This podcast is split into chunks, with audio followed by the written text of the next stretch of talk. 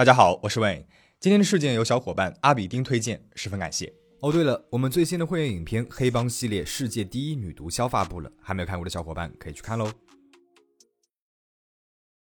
两年前呢，我讲过一个专害单身老汉的互联网黑寡妇，我们频道的老粉丝应该还有一些印象。那今天我们再来讲一个黑寡妇啊，她结过五次婚，喜欢从报纸杂志的征婚专栏里面寻找丈夫，被媒体称为“寂寞芳心杀人魔”。也因为她一出面总是笑眯眯的，人们呢都叫她“微笑婆婆”南尼多斯。故事要从南尼的第五任丈夫山缪多斯开始说起。一九五四年十月五号，刚从胃病治疗中康复的山缪容光焕发的走出了医院。山缪呢是一个古板偏执的老先生，虽然顽固不解风情，但还算是一个心地善良的人。他的前妻与孩子在一次龙卷风的事故当中全数患难，这让他大受打击。直到他遇见了现任妻子南妮，山缪才渐渐的振作起来。十月五号健康出院的山缪，却在七天之后的十月十二号因为胃痛在家中离奇死亡。主治医师觉得事有蹊跷，便向警方报了案。尸检结果显示。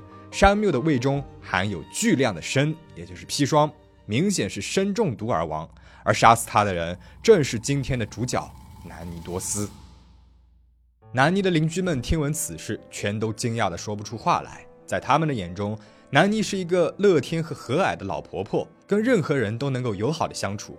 而随着警方的深入调查，更加让人吃惊的真相终于是浮出水面了。一九零五年十一月四号，南尼多斯出生于美国阿拉巴马州的安尼斯顿小镇。母亲路易莎未婚先孕，不知道孩子的生父是谁。在那个年代，这是一件不怎么光彩的事儿。路易莎的家人把她赶出了家门，她怀着孕，靠着打零工为生，直到生下南妮。生下南妮不久，路易莎就被一个叫詹姆斯·哈泽尔的男人求婚了，两个人很快就结了婚。詹姆斯是镇上的一个农民，能够接受路易斯和他的孩子。你可能会觉得詹姆斯应该是一个老好人吧？但其实并不是。詹姆斯是一个酒精成瘾的暴力狂，经常对着路易莎拳打脚踢。而农田里面的活很多，夫妻俩呢忙于农活，疏于对小南妮的照顾。詹姆斯和路易莎后来又生了一个儿子和三个女儿。作为大姐的南妮承担起了照顾弟弟妹妹的责任。他会给弟弟妹妹洗尿布、喂奶喝，为他们洗澡。而这个时候，他自己都还是一个小孩子。南妮六岁的时候，别的孩子们都要开始上学了，但是詹姆斯不让他去学校，要他留在家里面照顾弟妹。詹姆斯把自己看成是这个家里面的统治者，人人都要对他言听计从。其他的孩子呢，也都慢慢的长大了。到了小学，詹姆斯强迫孩子们请假去干活。用他的话来说，让孩子在家里面干活，不仅能分担家务，还能够避免他们被学校里面的坏小子给带坏，可谓是一举两得。可想而知，经常的请假，让南妮和他的弟弟妹妹们的功课落下了不少，都是班上垫底的那几位。落后的成绩，贫穷的家庭，让孩子们在学校里经常受到同学的嘲笑。在这样糟糕的现实下，小南妮爱上了阅读，阅读就是她逃避现实生活的途径，而她最喜欢看的就是言情小说了。她经常幻想着自己是小说里面的女主角，与白马王子过着幸福快乐的生活。七岁那一年，南妮和家人坐上了火车去探望詹姆斯的亲戚，火车疾驰开着，突然司机一个急刹车，南妮的头部撞到了他座位前面的一个铁箱子里。火车上的其他乘客都没有什么事儿，但是南妮呢，因为头部受伤，立马昏倒了。虽然她很快就苏醒了过来，但是这次受伤给她的大脑造成了永久性的伤害，她会经常的偏头痛发作。也有人认为，这为她日后的连环作案埋下了隐患。随着南妮渐渐长大，踏入了青春期，她对于詹姆斯的愤恨越来越强烈了。詹姆斯对于女儿们的控制欲和占有欲也是达到了疯狂的地步。他不让女儿们打扮，不让她们化妆，不允许她们与异性交朋友。那么参加舞会、去派对这种社交活动，更是想都不要想了。有一次，南妮她剪了一个杂志上的模特的发型，詹姆斯就用手杖狠狠地打了她一顿。在他的眼里，这都是在保护女儿。他认为打扮化妆只会让女儿们招惹来异性，被他们给欺骗。而父亲这样极端的控制和严禁，使南妮更加的逆反了，更加的迷恋爱情小说。她幻想着自己呢是落入苦难的少女，有一天白马王子会来到她的身边拯救她，带着她离开残暴的父亲和这片让人生厌的农田。一九二零年，十六岁的南妮为了补贴家用，在镇上的纺织厂找了一份工作。纺织厂的工作让南妮暂时的逃离了父亲和无止境的农活，她干得很开心，并且结交了很多的朋友。也是在这里，她认识了自己的第一任丈夫，当时十七岁的查尔斯·布拉格斯。查尔斯呢也在纺织厂上班，他高大帅气，对南妮算得上是一见钟情。而南妮呢也很喜欢查尔斯，两个人在约会四个月之后就结婚了。让人不可思议的是，南妮的父亲詹姆斯居然也挺喜欢查尔斯的。结婚之后，南妮和查尔斯以及查尔斯的母亲生活在了一起。新婚夫妇如胶似漆，这让查尔斯的母亲看着就不是那么的舒服了。南妮她很爱自己的丈夫，对自己的这位婆婆呢，却一点也喜欢不起来。在她看来，婆婆就是一个女版的父亲，对儿子的控制和占有欲以及过度的保护欲让人发指，而且还处处挑她的毛病。白天，查尔斯出门去上班了，南妮呢就在家里面做家务。婆婆会吹毛求疵，说她这里没有弄干净，那里没做好。在儿子面前，她也经常说南妮的坏话。她也看不到儿子和媳妇两个人待在一起。有的时候，南妮和查尔斯要出门吃晚餐，过一下二人世界，婆婆呢就会找各种理由阻止他们。她会说自己的身体突然不舒服了，需要有人照顾。那么时间一长，南妮再也受不了这个婆婆了，在查尔斯面前抱怨，而丈夫呢却总是站在母亲那一边。久而久之，南妮意识到这不是她想要的婚姻。她本来想要结婚，是为了从自己的原生家庭里面逃出来，逃离父亲。没有想到自己组建家庭了，却陷入了同样的处境。又有一个像父亲那样的人在这里。她从小就幻想的爱情不是这样的。结婚两年后，南妮生下了和查尔斯的第一个女儿。在接下来的三四年里，又生下了三个女儿。从时间上来看，南妮的四个女儿出生间隔的时间都非常的短。而查尔斯呢，忙着赚钱养家，照顾孩子和做家务都落到了南妮的身上。照顾四个小宝宝，常常让她累得精疲力尽。而婆婆呢，在一旁还要嫌这嫌那的，再加上时不时犯的偏头痛，婆婆的挑拨离间，使得夫妻俩频繁的吵架。南妮的神经是高度紧绷着，最终受不了压力的她，开始把寄托转向了酒精。除了酗酒，南妮还开始流连于酒吧，喝得烂醉如泥，并和不同的男人发生关系。而那一头，丈夫查尔斯也是婚外情不断，他总是会消失几天，在其他的女人家里面过夜，夫妻俩的婚姻可谓是摇摇欲坠了。一九二七年，在他们的第四个女儿出生后不久，一天，查尔斯又在失踪了几天之后回到了家里面，他发现二女儿和三女儿倒在了地上，没有了呼吸。医生判断两个女宝宝是食物中毒了，源头呢应该是当天早上吃的麦片。南妮悲痛不已，但是查尔斯并不买账。他认为是南妮故意毒死了两个女儿，原因是他不能够同时照顾四个孩子，所以想着毒死两个算了。但是因为缺乏证据，最终被判定为了意外事件。南妮毒死女儿的想法在查尔斯脑子里面挥之不去，他十分恐惧，害怕南妮会对他的另外两个孩子下手。于是某天深夜，趁着其他人熟睡了，查尔斯打包好了行李，带上了大女儿离家出走了，留下了小女儿和自己的老母亲。查尔斯走了没有多久，他的母亲呢就过世了。一九二八年，查尔斯和南妮正式离婚。查尔斯带着大女儿回到了小镇，并且和一个寡妇结了婚。他让南妮搬出自己和母亲的房子，南妮呢也迅速的打包好了行李，带着两个女儿回到了自己的娘家。查尔斯带着自己的新家庭住进了原来的房子，开始了新生活。后来的事实证明，他是幸运的，因为南妮后来的丈夫们一个接一个的。都意外过世了。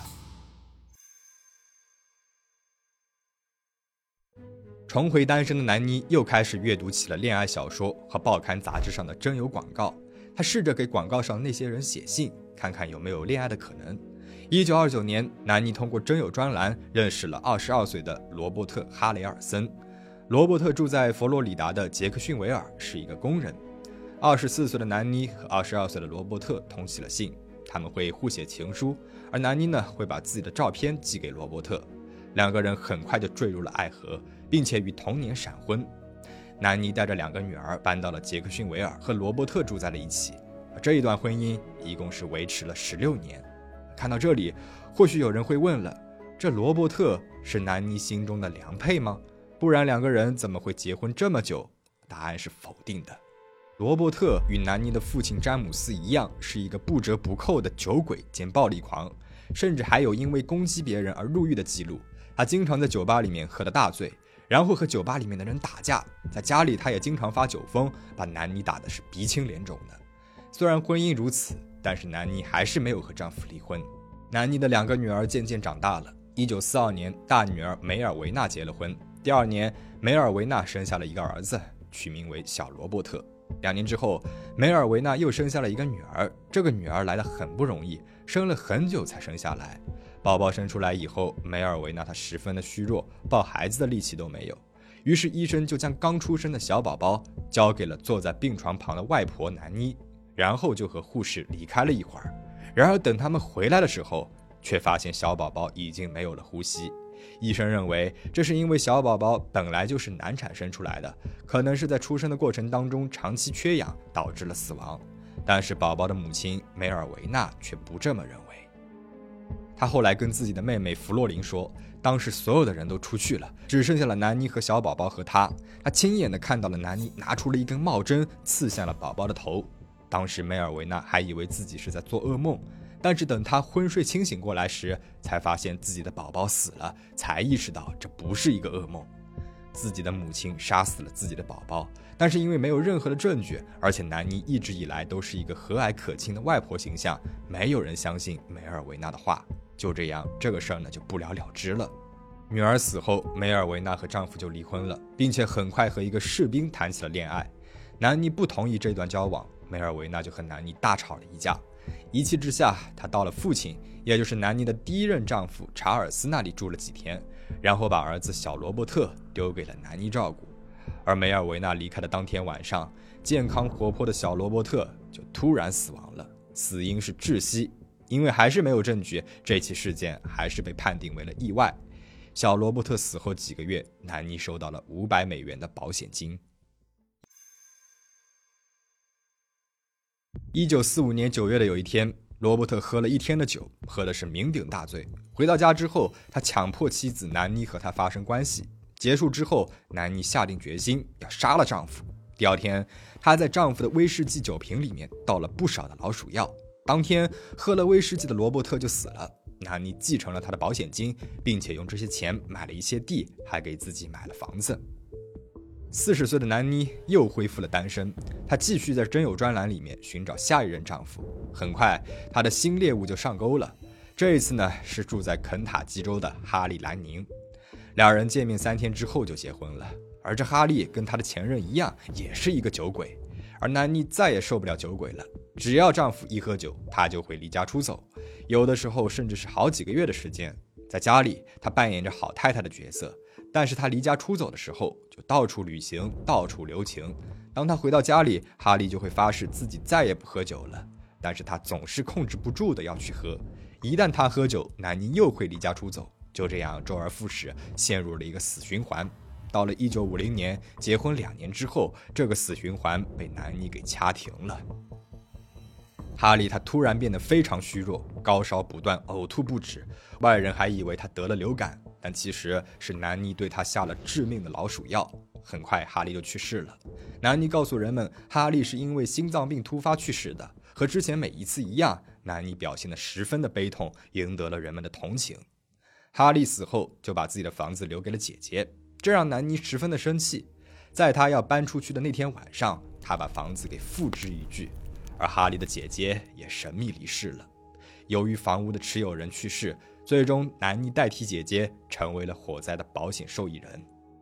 至此，南妮就搬去和婆婆，也就是哈利的母亲一起生活。很快，婆婆也过世了，当然也是被南妮用老鼠药给毒死的。之后，南妮呢又搬到了亲姐姐朵维家里面居住。朵维长期卧病在床，行动不便。南妮住进去，美名其曰是要照顾姐姐，但过了几天，姐姐朵维就去世了。身边的亲人接二连三的意外去世，并没有对南妮造成任何影响。走火入魔的他执着要去寻求真爱，并且依然渴求完美无缺的情人。这一次，他意识到杂志上的交友广告并不靠谱，决定另寻他法。于是她加入了钻石单身俱乐部寻觅良人。一九五二年的十月份，在杀死了第三任丈夫哈利两年之后，南妮遇到了她的第四任丈夫理查德·莫顿。理查德来自堪萨斯州，结婚后，南妮呢也搬了过去和他一起住。这一任丈夫和之前的不同，他不酗酒也不暴力，看起来就是一个好丈夫了。一九五三年的一月，南妮的母亲路易莎搬来和两人同住了。路易莎的丈夫詹姆斯去世了，年迈的路易莎一个人生活的时候不小心摔倒撞到了头，所以就搬来了大女儿南妮家，让南妮照顾自己。而被南妮照顾的下场就是，不久后路易莎就突然胃痛发作去世了。母亲死后，南妮突然发现，原来这一任丈夫理查德也不是什么白马王子。他虽然不酗酒、不暴力，但是他十分的花心，和多个女人有着扯不清楚的关系。在自己忙着照顾母亲的这一段时间，丈夫不知道在外面欠下了多少风流债。于是，结婚四个月之后，一九五三年的五月十九日，理查德的生命也走到了尽头，且同样是因为胃痛离奇死亡。据说理查德的身上有五份总价值一千四百美元的人寿保险，而保险的受益人正是他的妻子南妮。杀死第四任丈夫的同年，四十八岁的南妮在奥克拉荷马州再次结了婚，这是她最后一段婚姻了。她的第五任丈夫叫山缪多斯，是一个身强体壮的公务员，也是警方能够成功抓捕南妮的重要功臣。山缪刚在一场龙卷风里面失去了自己的妻子和九个孩子，正处于巨大的悲伤当中，也迫切想要找一个新的伴侣，重新开始生活。正好南妮出现了，山缪会每周去教堂做礼拜，周围人对他的评价都是谦逊、彬彬有礼，只是性格有一些古板偏执。但遗憾的是，正是他这古板的性格，最终酿成了悲剧。婚后，山缪对于整日沉溺于言情小说的妻子相当不满。于是趁着南妮不在家的时候，把他所有的小说付之一炬。他认为妻子应该看一点有营养的书，比如一些教育类的书籍。他还掌握着家里面的财政大权，甚至要求妻子和他一样，在晚上九点半准时睡觉。显然，南妮她并不喜欢丈夫像一个小孩子一样管着自己。对于烧了她的言情小说的事儿，更是耿耿于怀。但是表面上，她还是装作一副深爱着丈夫的好太太模样。她还说服了山缪买了两份保险。保险的唯一受益人都是她，然后她就要开始行动了。南宁呢，像之前一样，将老鼠药掺入了山缪的食物当中。毫不知情的山缪将食物全部吃下，突然胃痛发作，进了医院。让南妮没有想到的是，身体强壮的山缪并没有马上死去，而是在医院住了一个月之后好转回家了。医生对他的诊断呢是严重的消化道感染，认为这是可以回家慢慢调养的。而七天之后，刚刚从胃病康复的山缪又因为胃痛而去世了。验尸官在他的体内发现了超出致死量十八倍的砷，砷呢是老鼠药的一种主要成分。而唯一有机会下手的南妮，终于在逍遥法外三十年后被逮捕了。一开始，南妮否认了自己和丈夫的死有关，而且在警察质问她的时候，她还一直咯咯笑着，似乎是在表示警察关于她下毒杀害丈夫的想法是多么的可笑。在南妮被拘禁期间，警方开始调查南妮的背景，发现，在山缪之前，南妮还有三任丈夫，也都意外死了。她的其他亲人，包括她的妈妈路易莎，还有她的两个女儿，她的外孙外孙女，也都是意外死亡。警方就开始怀疑这些死都和南妮脱不了关系。但是南妮呢，还是死不承认，还是一直咯咯笑着。警方于是给了她两个选择：要么她继续的不承认。检方这一边会把他送去法庭，并且要起诉他死刑；要么呢，他全盘托出，法庭会从轻处罚。南妮呢，这才开始坦白说，确实是自己杀了山缪。他的原话是：“好吧，好吧，是我在他的咖啡里面下了毒。他不让我看电视，也不让我在炎热的晚上开电扇，有哪个女人受得了他？现在我坦白了，可以把我的那些杂志还给我了吗？”当时，南妮被逮捕的时候，拿了一本言情杂志。被警方给没收了。警方继续的与他交易，说：“如果你告诉我们其他人的死因，我们就把杂志还给你。”南妮于是就开始交代起了谋杀另外三任丈夫的事儿。此外，他还承认杀死了母亲路易莎以及哈利的母亲、他的姐姐朵维，还有他的外孙小罗伯特。他一共承认杀了八个人，但是否认其他的家人和他的死有关系。当他在说这些事情的时候，他一点羞愧和后悔都没有，一直都是咯咯的笑着。人们因此称她为“微笑婆婆”。警方认为，南妮杀死这些丈夫啊，其实就是为了保险。但是南妮却说并不是，她没有很在乎钱。她说自己从小时候就梦想着有一个白马王子，但是后来找的这些丈夫啊，没有一个符合她的标准，她只能够杀了他们，好去寻找下一个。一九五五年的五月。五十岁的南妮被判处终身监禁，并且在服刑十年之后，因为白血病去世了。他的遗言是，自己一辈子都在寻找真爱。事件到这边呢就讲完了。从南妮的择偶标准来看，父亲詹姆斯的阴霾其实无时无刻都跟随着他。我们仔细观察便会发现，南妮虽然经历了好几任婚姻，但是她的丈夫基本上都是酒鬼、暴力狂、控制狂。而这些都是她深恶痛绝的父亲詹姆斯拥有的特质。这种现象在心理学上被称为强迫性重复，意思呢是我们会不知不觉的在人际关系，尤其是亲密关系当中，不断的重复我们童年时期印象里最深刻的创伤，或者是创伤发生时的情境。